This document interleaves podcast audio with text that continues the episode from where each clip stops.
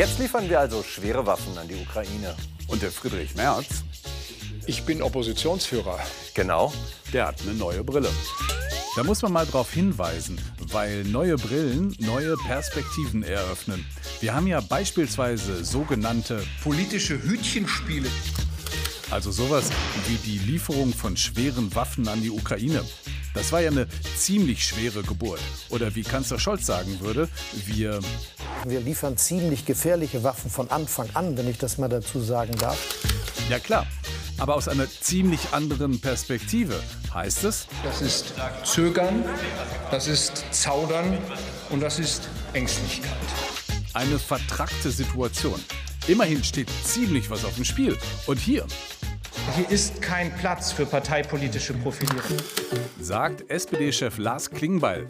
Parteipolitische Profilierung würde dem natürlich nie in den Sinn kommen. Lieber Herr Merz, und ich habe mir Sorgen gemacht die letzten Tage um die Union. Was ist nur aus der Union von Angela Merkel geworden? Was passiert da gerade in der Union? Gut, vergessen Sie, was wir gerade gesagt haben. Das ist parteipolitische Profilierung. Aber dass der Friedrich Merz jetzt nach Kiew in die Ukraine reist, das hat ganz andere Gründe. Das ist erstens keine Parteipolitik. Und zweitens kein Wettrennen nach Kiew mit Olaf Scholz. Ein Wettrennen nach Kiew kann es gar nicht geben, weil ich niemanden außer mir kenne, der zurzeit die Absicht hat, dorthin zu reisen. Eigentlich schade, denn auch Reisen verschafft völlig neue Perspektiven. Eine Nacht im Schlafwagen auf dem Weg nach Kiew.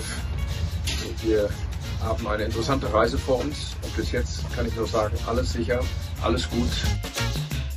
Im Schlafwagen. Alles sicher, alles gut. Eine wichtige Information, mit der Ukraine-Präsident Zelensky so sicher nicht gerechnet hat. Und um hier nochmal die Perspektive zu wechseln, wenn beispielsweise der Wladimir Putin sieht, was bei uns parteipolitisch gerade los ist, da sieht er das mit dem Atomkrieg bestimmt auch gleich ganz anders.